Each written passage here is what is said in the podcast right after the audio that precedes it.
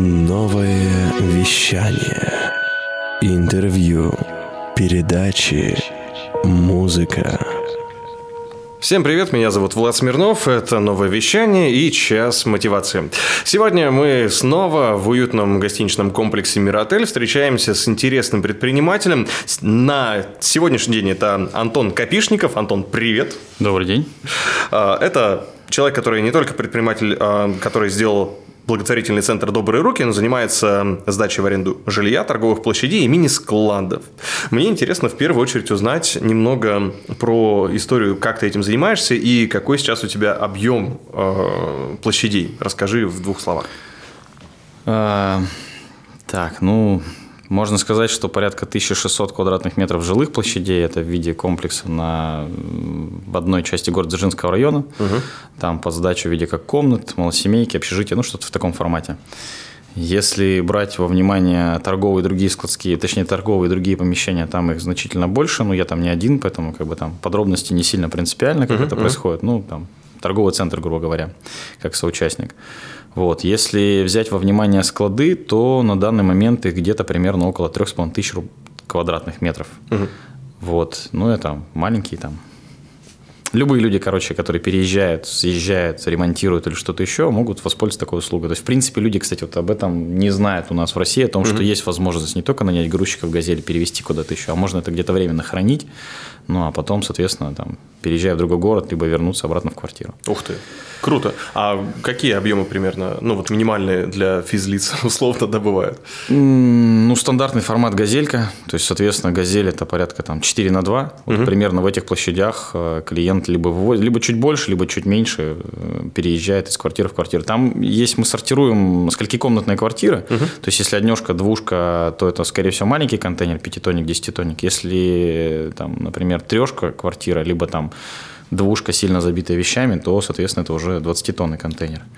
С, не знаю, может быть, интересно было бы так, как бы маленькое отступление в сторону uh-huh, сделал. Многие люди смотрели телепередачу по TLC, там, американских всяких каналах, когда они там покупают контейнера, да, вскрывают, да. и потом это дело там что-то распродают, дорабатывают. Вот это последствия нашей деятельности, когда клиент решает там вещи их оставить, ну, там, забить на них, ничего с ними не делать. Но это как бы наверное, один из 800 случаев клиентов такое происходит. Но, тем не менее, это вот мы с этим сталкиваемся, в том числе уже столкнулись. Слушай, интересно. Ну, вот ты заговорил про контейнерные перевозки. Я сразу вспомнил, что у нас был эфир с э, замечательным Дмитрием Колодаевым. Он приходил к нам на передачу Succession, клиент Тютюниковой, рассказывал, ну, он больше свою историю э, предпринимателя рассказывал. Он занимается как раз контейнерными перевозками и много интересных вещей э, рассказывал, в том числе очень забавный случай, когда вот недавно, ты же помнишь, как контейнеровоз застрял где-то там в, в Африке это и перегородил? глобальная штука была, да. Т Таких вещей у тебя не происходит, то есть это у тебя локальная история, да?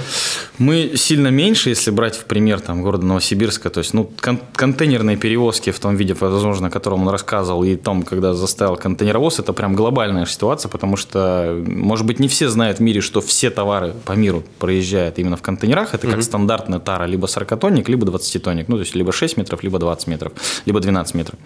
Вот. И все грузы всегда идут. И в том числе в городе Новосибирске у нас есть, насколько я помню, 5 терминалов, куда они приезжают. Угу. Ну, понятно, что не по морю в нашем случае, по ЖД, либо через э, автомобили, контейнеровозы.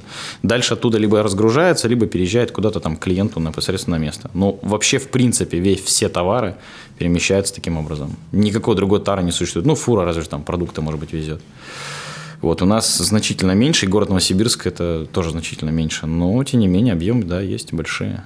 Как ты попал в эту сферу вообще? Как тебя э, занесло именно в в аренду, в, хранение. в контейнеры, в хранение. А, если честно, ну, если так глобально там, думать об истории успеха, то сколько я изучал и сколько я могу привести свой пример, то все всегда случайно. Mm. То есть ты где-то как-то чем-то занимаешься, косвенно этого коснулся, ну, как в моем случае было, я занимался там словно жильем, мне там, поскольку у меня очень много кровати, матрасов и так далее, и это такой рынок, он меняется то больше, то меньше, то там плотнее надо заселить, то там меньше кровать поставить в комнату и так далее. Mm-hmm. Мне требовалось какие-то склады. Я решил купить там 2-3 штуки. Купил. Потом произошло закрытие барахолки, когда массово начали там эти контейнера вывозить оттуда, закрывать. Ну и, соответственно, возникла тара. Я думаю, ну почему бы не взять, там, возьму там 10 штук, например, ну. бонусом. Цены хорошие, заберу. Ну, там, разберусь, что с ними делать. Поставлю. Потом подумал, ну я же занимаюсь всегда арендой и как бы в этом профиле. Почему бы не попробовать поздавать?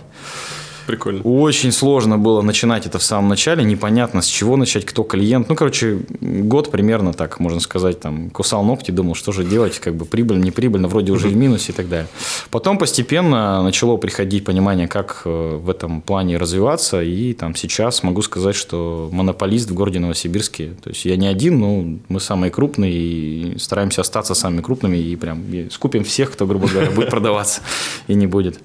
Вот, поэтому так. Случайно, честно, отвечаю на вопрос, просто угу. как-то так сложилось. А потом из этого, ну, развиваешь идею, там, ну, дальше можно подумать, и тут клиенты, тут клиенты и так далее. Ну, это как раз то, что называют предпринимательское мышление. Случайно оказались контейнеры, и понеслась история, да? Да. По сути, адаптировался под ситуацию. Да, да, да, да. да. Кайфово получилось. А вот как раз еще вопрос про немножко то, как ты продвигаешь свой бизнес. Недавно мы э, принимали участие в интересной конференции Рестобос, там Хорика, и буквально вот все сошлись на том, что маркетинг, конечно, хорошо, но сарафан на радио, оно первое и самое главное для хорики. Угу. А вот как у тебя? Все-таки сарафан или где-то маркетингом, или где-то как? Ну, по сарафану могу сказать, что, наверное, его немного, процентов, может быть, 3,5. Mm-hmm. Со временем он растет. А потом, наверное, в сарафан можно отнести, что люди, которые уже были, они подразумевают, что опять появилась потребность. То есть они съехали, все не надо, через два месяца можно заехать заново, например. Mm-hmm. То есть так далее. Ну, это как бы такой не массовый момент, но там, да, уже клиентов достаточно много, и там они имеют место быть, такие клиенты. Mm-hmm. А, в большей степени, наверное, это какая-то прямая реклама, которая говорит о том, что помимо грузчиков есть мы, и задумайтесь. И мы, то есть, мы не можем прямо себя рекламировать, мы закидываем именно идею. Смотрите, есть такая возможность. Все знают, что грузчики «Газели», угу. вот там у нас 1200, по-моему, организаций по Дабальгису, которые занимаются услугами грузчиков. «Газель» там даже не беру внимания сколько. Угу. И подобных нам, то есть только мы, грубо говоря. Ну, там есть еще по пара, да, несистемно, грубо говоря, да. Это, ну, я не могу сказать, то есть грузчиками могут начать работать все, там куча куча франшиз по интернету, там это хоть там телефон, объявление, и все, у тебя все пошло. В нашей сфере это очень сильно капиталоемкий бизнес, прям тяжелый, из-за этого мы прям сильно тормозим в развитии, но подразумеваем, что как бы мы там интересно остаться в такой степени там условно недвижимости. Вот. Сложно, муторно, но работает. То есть такой немножко голубой океан получается, да? Что... Да, да, да. Я думал, значительно будет проще, и там франшизы на эту тему это продают, что-то еще там это mm. есть. Ну, как бы недостоверная информация. И имея опыт в этой сфере 5 лет, я понимаю, что там обещают классные красивые цифры, но по факту этого, этого нету в этом деле. Поэтому... Круто. Бывает ли такое, что к тебе обращаются крупники какие-то, ну, не знаю, какой-нибудь Озон там или Wildberries хочет у тебя сделать? А, не, Озон, Wildberries и так далее, Яндекс Доставка, они маленько в другом формате, они mm-hmm. работают, э, то есть они ищут большие распределительные центры, либо точки, то есть им не интересуют контейнера. У mm-hmm. нас есть клиент Дода э, Пицца, у нас есть Бла-Бла-Бар в качестве клиента, да. Понятно. Вот. Э, и грильница, насколько помню, еще есть. Ну, из таких из значимых, известных брендов, они как бы, ну, они тоже испытывают потребность э, какой-то там склад похоронить, что-то еще вещи. Мы сейчас сильно хотим выйти на сеть эм, этих эм, ресторанов, у них есть летники, то есть mm-hmm. они где-то хранят. Вот я пока не знаю, где они хранят, соответственно, нужно им предложить свои возможности. Вообще, в целом, этот вид деятельности доступен всем. То есть, если у вас есть э, какое-либо помещение, оно захламлено, либо что-то еще, там, при закрытии бизнеса все заезжают к нам спокойно. Угу. При открытии что-то еще, там, интернет-магазина под товарки, с радостью возьмите там квадратик, 2-3, больше выросли, возьмите возьмите там 10. Ну, там пока мы работаем в формате маленького склада. То есть, грубо говоря, прийти, взять, там, снять 200, 300, 400 и более квадратов, пожалуйста, таких площадей вариантов много. Угу. А маленьких квадратов их достаточно мало. Ну, и особо никто не может предложить, потому что в здании как ты там напилишь по квадратику. Ну, да, фанеры только разбивать разве что. Ну, да, да, да, там сложности в этом плане. И, а как логистика выстраивается? То есть, допустим, если, окей, у меня есть ресторан, я хочу, но вот я, например, на левом, а вы, вы где? Я тоже на левом. Тоже, а, ну все, хорошо, берем, да? Да, да, да. То есть, я там, где есть клиент. Клиенту надо, я там. Mm. Я, ну, как бы, это все равно небольшие суммы денег для клиента там, и для нас, и так далее, доход. Но, тем не менее, мы стараемся быть первыми, максимально закрывать все потребности всех клиентов, лишь бы они нам позвонили, сказали, что оно у них есть. Поэтому, если кому-то что-то непонятно, как это работает, но идея появилась, что можно мини-склад, все, наберите, мы все расскажем.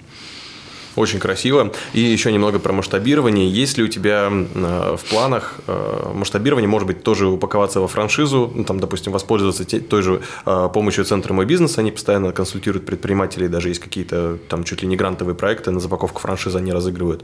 А, либо, например, собственную какую-то историю сделать. Могу ответить двояко. Первое, у нас раньше была другая компания, мы занимались сдачей в аренду спецтехники, угу. мы были самые крупные по России на тот момент времени, пока не случилось случился кризис, и развитие было и шло по франшизе, и, так сказать, небольшие предприниматели, которые хорошо зарабатывали, которые сейчас остались где-то в районе человек 15, которые еще хорошо зарабатывают, но они такие прям усиленные, там, ребята трудятся. Вот. А, доходило до 70 филиалов одновременно открытых в России. Да. А сейчас, то есть это было по франшизе, это все понятно, как это работает, классный инструмент. Есть понимание, как открывать это здесь сейчас, но этот бизнес требует капитала. То есть если там с диспетчерской это там 50, 100, 150 тысяч рублей, и ты можешь их там через месяц-два уже там забрать, грубо говоря. Ну, практически там, ладно, там идеальный вариант 3 месяца. То в данной сфере капиталоемкий вид деятельности нужно вкладывать именно там в контейнера. И это как там сродня купить квартиру, ее сдавать и пытаться окупать. То есть здесь нет возможности ипотеки, нет возможности там, грамотного кредита и так далее. Ну, то есть не очень э, сложно в это зайти. Есть понятный инструмент, как это сделать. Да, мы уже проработали, уже практически запустили, поэтому если ты из других городов кто-то интересуется, с радостью можем сказать. Бонусом могу сказать, э, ну, во-первых, да, идею мы рассматривали. Есть э, конкуренты в Питере, которые пытаются это делать с той стороны, заходить uh-huh. на Россию, но проблема в том, что у них ценники совершенно другие, то есть стоимость ящика та же самая, самое, а аренда у них примерно в три раза выше, чем в другой России, в другой остальной России, помимо Питера и Москвы. Угу. Поэтому с теми цифрами, которые они имеют там, им заходить в регионы неинтересно. То угу. есть им выгоднее остаться там, и даже если они пытались заходить уже раза два-три, я даже там на работу к ним просился, ну, то есть там удаленно там что-то еще и так далее. Сложно. Они не могут позволить себе в тех расходах, в которых они привыкли, привыкли находиться, вести эту деятельность у нас. Потому что цена вопроса достатки людей, там они значительно готовы больше платить. Ну и спроса у нас такого дикого нет. Поэтому эта история, как с недвижимостью, там, с долгокупаемостью, ну, она интересная. Круто. Франшиза будет. Спросите, спросите да? Насколько примерно сейчас планируешь по, по годам? Там, какие у тебя планы? Там 5-10? Или... А, мы не ограничены в развитии филиалов. Угу. Более чем могу сказать, если мы уже детально берем во франшизу лезем, то там смысл в том, что в конкретно этом вид деятельности мне интереснее бэк-офис составить у себя, угу. нарастить штат сотрудников и делать полностью весь спектр всех услуг, даже там отвечать на телефоны, дебиторкой, собирать деньги и так далее. То есть весь вообще весь спектр. Угу. Мне нужен а, условно франчайзи, который в своем городе просто сказал, хотел бы это открыть, и он мне руками и ногами условно там делал то, что я его попрошу там угу. на месте. Аген, есть, агент такой, да? Ну да, то есть бизнес делится на две части. А. Одна это офисная, вторая это там на площадке, на улице нужно что-то делать. То есть, грубо говоря, в других городах без проблем, пожалуйста, приходите, работайте. Мы за вас еще сделаем 60% работы, которая требуется каждый день. Слушай, так это кайфово. Ну, это типа пассивного бизнеса получается у второй стороны, что да, он приехал, раз в неделю там площадки проверил, там посмотрел, там, грубо говоря, с клиентом встретился, деньги забрал, договор заключил. То есть кратко, ну, в целом так. Даже не особо не потребуются сотрудники, что, наверное, контейнеров до 50 плюс-минус. Mm-hmm. Да, но это именно по другим городам. Ну, понятное дело. Слушай, плане. это интересно. А, ну, как, а в целом по, по взносу это сколько? Ну, то есть, паушалка плюс поддержка? Хоть сколько? Плюс а, ну, по паушалке, по, поэтому это лучше детально обсуждать по ситуации, как у кого какая, с какими возможностями, потому что мне по-хорошему интересны любые клиенты в виде партнеров, потому что, условно, будет у него один контейнер, ну, там будет таких человек 100. Mm-hmm. У меня будет дополнительных 100 контейнеров, которые я могу сдавать. Mm-hmm. А зайти купить 100 контейнеров – это огромная сумма mm-hmm. денег. Ну, для меня, грубо говоря. Там, понятно, каждый по чуть-чуть, ну, и у каждого есть. Но доходность, понятно, у него уже будет, он будет с этого зарабатывать. Поэтому минимальный вход 80 тысяч рублей стоит контейнер. Ну, скорее всего, там, условно, пока это там дойдет мысль до людей, будет уже стоить 90. Потому что сейчас цены очень сильно растут на металл, из-за этого растут цены на контейнера в мире. Поэтому такая вот ситуация. Столько всего классного э, мы сейчас узнали и про контейнеры, и в целом про... Сейчас нас слушает Барнаул, и уже можно, а, например, начать работу. Барнаул, Томск, ребят, вам привет, вот вам, пожалуйста.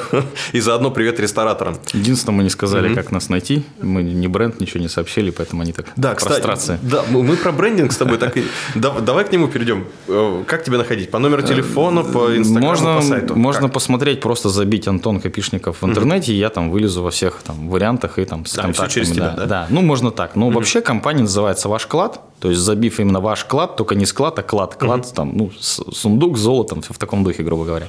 А, «Ваш клад РФ» через тире, либо просто в Яндексе забить. Вылазит сайт, контакты, менеджеры, все, дальше там уже можно будет связаться, сказать, я хочу там такой же вид деятельности у себя. Мы поможем. Круто, классное предложение, серьезно. А как ты работаешь над личным брендом? Есть ли что-то такое? И вот мне интересно, я, я почему начал спрашивать, потому что у тебя есть благотворительный центр «Добрые руки». Связано ли это с личным брендингом или это твой проект для души больше? В глобальном смысле я могу сказать, что не работаю никаким образом над личным брендом. Ага. Я не умею делать красивую упаковку, фантики, вот это все. То есть для меня проще пойти там долго, сложно поработать и там, ну, если какая-то узнаваемость, я просто не знаю, зачем узнаваемость. То есть как бы, мне хватает, я работаю там угу. в свою компанию. Компанию, да, понимаю, где взять клиентов, зачем они нужны, что им такого предложить, чтобы они к нам пришли.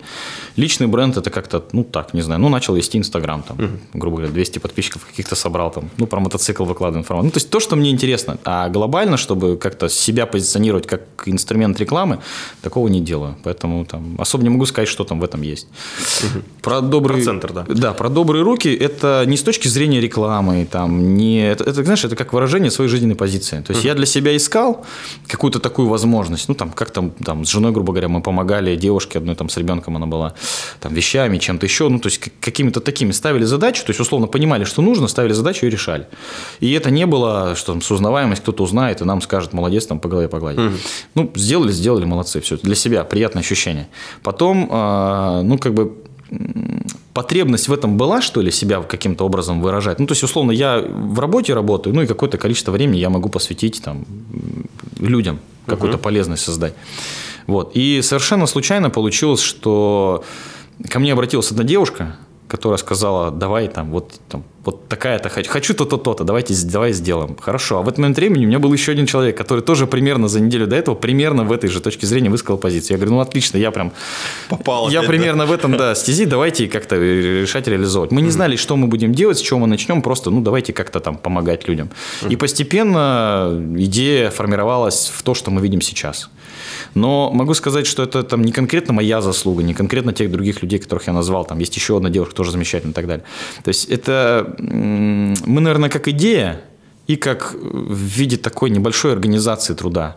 Но на самом деле мы сильно благодарны нашим волонтерам, потому что без волонтеров это бы все не работало. Угу. То есть они едут, забирают вещи, они помогают сортировать, они, ну, как бы там... Вот расскажи подробнее, что, что, что в целом вы делаете? Вы перераспределяете вещи, да? И что еще? Что еще? А, ну, первое, мы доносим идею о том, что потребление должно быть разумным. Угу. А, второе, условно, если у людей, как я сталкиваюсь теперь, ну, люди знают, что занимаются, они говорят, у меня есть вещи, куда отдать? Угу. Или там, как тебе передать, я знаю, что я занимаюсь.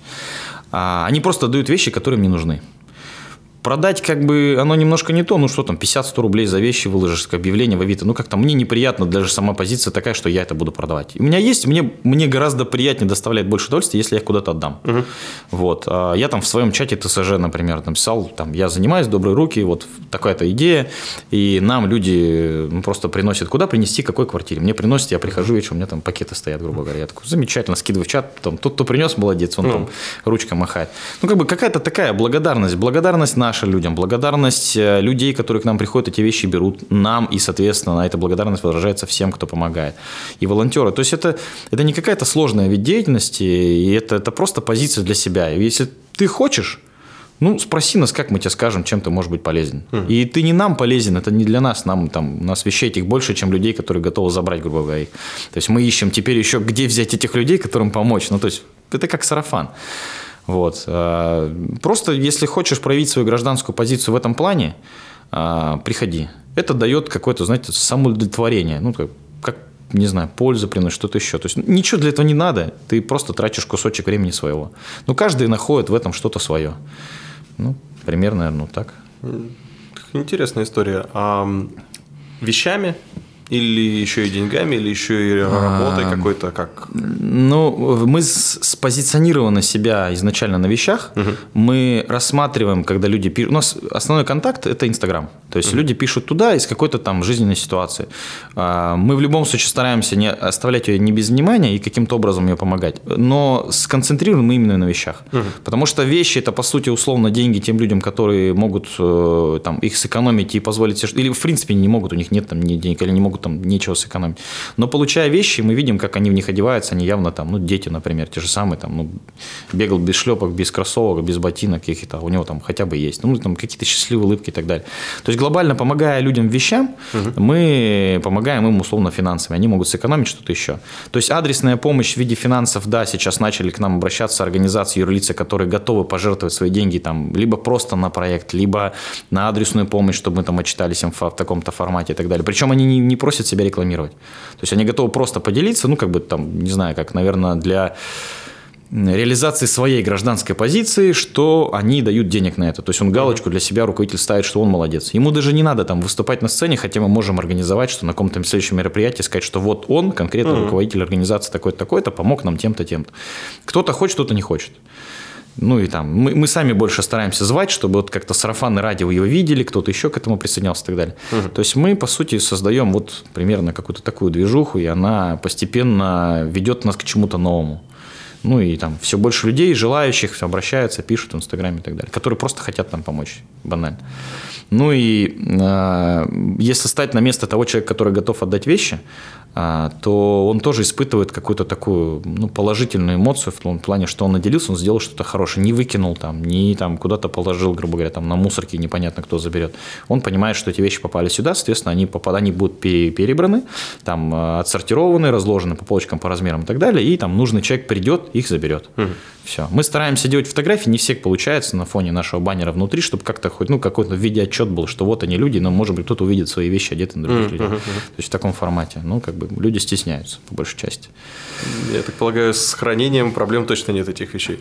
Да, а, вот, кстати, да, момент, да, mm-hmm. маленько расскажу. У нас, э, мы на сайте у себя сделали баннер о том, что те люди, которые непосредственно хранят у нас домашние вещи, ну, там, это же не только вещи там в виде там тканевых каких-то вещей, одежды, это мебель, фурнитура, фурнитура, там что-то еще в таком духе. Они, когда уезжают, они оставляют.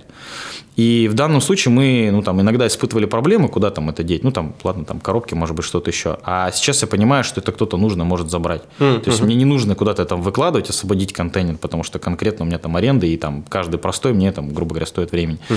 А сейчас есть желающие люди, которые могут забрать. Что-то мы доставляем, что-то мы, например, у людей забираем в виде там грузовичка небольшого нашей компании, грузим в него куда-то там либо адрес навезем, либо в центр, mm-hmm. либо там в контейнер и так далее. Ну, то есть, да, количество площадей в достатке как бы есть, и мы можем это, грубо говоря, хранить куда-то еще. Поэтому можно, можно все, хоть даже мебель забирать. Круто. А сложно ли было лицензировать э, благотворительный фонд? Сейчас же такой вопрос интересный. Мне вот, э, я видел, что у вас на сайте есть документация, что у вас окей, все, лицензия в порядке. Но вот как, как это, вот, сложно ли добиться, и все ли это делают? Э, ну, точки зрения, сколько я в этом процессе участвовал, могу сказать, несложно. Вот, то есть, как бы глобально там не было моего участия, что прям непосредственно.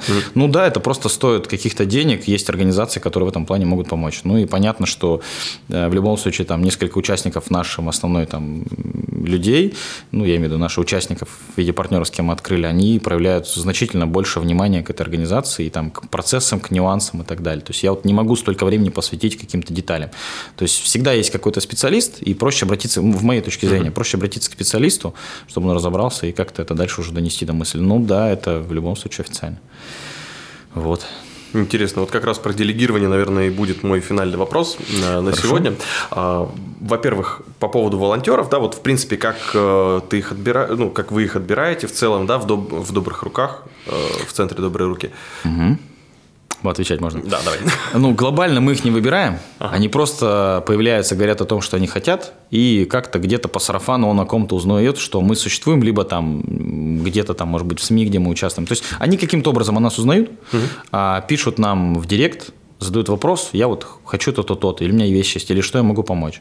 Мы создали несколько чатов э, в WhatsApp, отсортированы непосредственно там волонтеры, потом uh-huh. благополучатели, потом и так далее, ну, то есть другие люди. И по каждой тематике мы непосредственно общаемся. То есть, если у нас есть задача какая-то, мы не можем решить, мы пишем чат волонтеров, вот там-то, там-то такие-то вещи забрать. Uh-huh. И кто-то из волонтеров отзывается, я буду по пути, тогда, тогда-то смогу, ну, или там какой-то процесс времени. И мы даем контакты непосредственно человека, который отдает эти вещи. Ну, если он сам не может привести, отдать. Вот. А у нас нас есть сеть хостелов, и они периодически добавляются. Мы сделали как точки приема, потому что ввести на адрес на один достаточно сложно. Вот. А хостелы, они в любом случае, там, как администратор, всегда находятся на месте, угу. и им можно попросить принять там вещи. Ну, и это, опять же, их проявление гражданской позиции такое, что вот они молодцы, что они тоже, и люди к ним приходят, они их узнают, ну, там, небольшая реклама, что они есть, угу. и могут там вещи оставить. Дальше приезжает оттуда волонтер, либо наш сотрудник забирает и везет в центр, сортируем испытываем небольшую проблему, что нам нужна больше центр, ну, то есть площадка, где-нибудь по центре. То есть мы находимся на окраине Дзержинского района, но это как бы помещение, которое нам было выделено в любом mm-hmm. случае. То есть благодаря этому мы бы начали существовать. Вот. Если мы где-то найдем по центре, то проще людям будет добираться с другого отдаленного конца города, например, с левого берега. Ну, кому надо, он в любом случае приедет, выберет, потому что, ну, как бы, где еще отдают, помогают. И вот интересный момент, в принципе, про э, то, как ты создаешь команду. Мы с тобой поговорили про э, и бизнес твой, и про благотворительный проект, про делегирование, э, вот чуть поподробнее. Как ты выбираешь себе партнеров, как ты выбираешь себе сотрудников, да, ключевых каких-то людей, какие твои ориентиры, и чтобы ты, например, мог посоветовать ребятам, которые сейчас там, да, условно начинают там какой-то бизнес, или которые, например, застряли именно в моменте HR, в кадровом моменте. А, ну, могу сказать, что непосредственно к HR я никогда не обращался, и там глобально какие-то дикие объявления, там куда-то кому-то что-то за это платить, я никогда такого не делал. А, первый нюанс, который должен быть, это с человеком должно быть приятно общаться. То есть, если он тебе здесь сейчас приятен, mm. и ты с ним можешь э, поговорить, и он понимает, что он будет делать, ну, то есть, ты, ты можешь даже mm-hmm. не сформировать ему глобальную задачу, но ты объяснил все про все, что он придет столкнуться, и он понимает, ему интересно это или нет. Mm. То есть, э, по большей степени у меня команда формируется постепенно, она растет растет. У нас э, выделяется определенный функционал, который хотел бы выделить в единицу, ну, то есть непосредственно человек, которому эту задачу поручить. А, и приходя он к нам, ну, я имею в виду непосредственно в команду, может быть так, что мы там в первый день там не дали ему служебных обязанностей, там выше крыши uh-huh, он занят. Uh-huh. Он там может спокойно там процентов 30 всего заниматься, но пока он обучается, он вникает. Uh-huh. И постепенно, постепенно а, данный человек, который был просто изначально приятен, ну, имел какие-то бэкграунд, там, там, ну, какой-то символический, грубо где-то работал, либо в похожей профессии он работал, если у нас там чем-то как-то сходится. Но всегда это в любом случае довольно. То есть наш вид деятельности, он, я не находил сотрудника готового под наш вид деятельности. Всегда приходится, ну, условно, переучивать. Но это, это как бы не сложно, это данность такая, но я сильно ценю своих сотрудников, поэтому я стараюсь платить им зарплату больше рынка, угу. чтобы они угу. были заинтересованы. То есть я как бы неоднократно с теми уже, кто стал сотрудником, проговариваю, как дела там, о чем ты думаешь, чем ты мыслишь, как твоя жизнь, то есть, ну, в какую там сторону ты мыслишь. Я стараюсь помочь ему в каких-то форматах, если ну, там жизненных его ситуаций. То есть не просто сотрудник с 9 до 6, давай свободен. То есть сотрудник может спокойно задержаться на работе, ему это комфортно. То есть если ему это комфортно, я стараюсь создать такие условия, то есть он может задержаться. Ну, если там работа какая-то. Если ему надо, наоборот, куда-то уйти, ну, графика глобального нет, свои задачи реши, и там, пожалуйста, можешь и так далее. То есть, э, ну, давайте подытожим. Первое, человек должен приятен быть внешне и по диалогу. Угу. Ну, это, это не без, чтобы было комфортно с ним работать. Я не говорю там предвзято, что он там симпатичный или нет должен быть. Без разницы. Угу. Вот. А второй момент. А, какими бы навыками он обладал или не обладал, как бы ему там было легко разговаривать или легко находиться в команде и так далее, это все временно. В любом случае, человек приходит, для него это там, ну, как-то новая компания непонятно. То есть, если ему некомфортно, желательно создать э, максимум для него ситуации, там, как-то расположить его в э, комфорте, его с кем-то его там сопоставить, чтобы там начальник у него какой-то был. Ну, если там он просто, например, там в должности своей, такая же должность, еще несколько uh-huh. человек. То есть их в любом случае в команде нужно объединить, что давайте он нам нужен для того-то, для того-то. То есть, чтобы всем было комфортно, никаких сплетен, вот этого всего не было. Вот. Ну и дальше момент. Это желательно э, постараться определить, какими навыками должен обладать человек, который будет решать вот эти задачи, которые ты для него спланировал. И, соответственно, его делегировать этим задачи. Ну, а дальше можно, там, если мы говорим про начинающих, то обычно это там правая рука руководителя. Даже если он стартап начал, ему нужен помощник в таком формате. Он должен понимать, что он может ему поручить. Если ему сложно это поручить, он там сам везет все на себе. Но ну, это как бы плохой формат, нужно уметь делегировать задачу. Понятно, что никто лучше, чем руководитель, эту, эту любую там задачу не выполнит максимально идеально. Руководитель один, а сотрудников может быть много. Поэтому нужно понимать, что сотрудник, даже если он ошибся, какой-то косяк сделал, что-то еще, никакой грубости, оров, там ничего такого вообще не не приветствую, поговорил, объяснил, ну, как бы, ну, есть там вопрос, на, как бы, есть возможность сделать какое-то количество косяков, грубо говоря.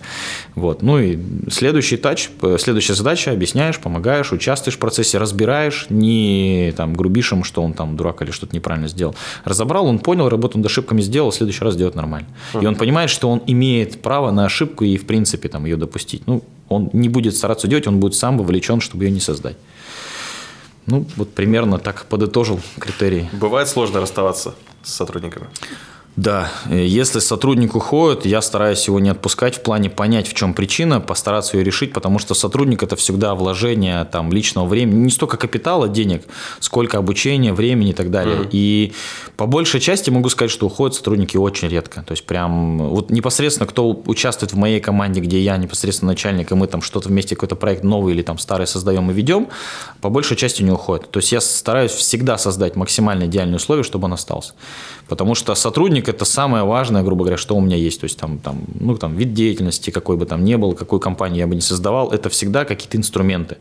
Но ну, там, капитал, здания, площади, там, товары, услуги, ну не принципиально что. Угу все можно изменить, сделать, но только сотрудника самого сложно обучать. И от личности очень много зависит. Поэтому сотрудника прям никогда не стоит. Ну, я, я изначально об этом сказал, что я стараюсь платить больше зарплату. Угу. Сотрудник обычно уходит по двум критериям. Либо ему неудобно ездить, и он не готов решить там, поменять место жительства ближе к компании, просто потому что там, ну, там, не знаю, не платит ему столько, чтобы он это интересно, и он там ищет работу. Угу. Вот. А если он вовлечен, для него всегда новые интересные задачи, ему классно в компании, ему нравится коллектив, он идет туда, там, ну, там, просыпается, идет идет, э, условно, на работу с радостью, там, с улыбкой на лице, тогда понятно, что единственный там, критерий – это добавить ему зарплату такую, чтобы она его устраивала. Либо дать ему возможность, чтобы он не просто оклад получал и сидел, просидел штаны, а чтобы он э, понимал, с чего он может дополнительно заработать. Mm. Больше клиентов там служить, или, например, там средний чек увеличить, или что-то еще, ну, какие-то такие. В, в, в том вопросе, в чем он может повлиять, в его компетенциях, надо mm. ему эту возможность создать. Тогда он сам будет стремиться лучше приносить. Вот оклад, ну там плюс какие-то вознаграждения. Кайфово. Ну вот мы узнали, э, как э, Антон делает команду. Это кайфово. Очень круто. Спасибо. Очень интересно узнать, что в твоей сфере можно да, так усиливать, играть в команду, да, не, не только в остальные да, критерии бизнеса, но именно а через команду выводить на хороший результат. Спасибо большое. Сегодня в гостях у нас Антон Копишников, предприниматель, который занимается и сдачей жилья, любых, площадей, любых площадей, любых да. площадей, особенно складов, ребята, ну вы уже поняли. Да. Здесь надо контачить, определенно успевать занимать нишу. И соучредитель благотворительного центра «Добрые руки». Спасибо, Антон. Рад был встрече. Спасибо, что пригласили. Здорово. Ну, час мотивации снова скоро к тебе вернется. Меня зовут Влад Смирнов. Удачи. Пока-пока. Хочешь больше? Нет, нет. Это не реклама ставок на спорт. Заходи на новое вещание .рф. Узнай больше о передачах Liquid Flash и вместе с нами войди в историю нового вещания. Новое вещание.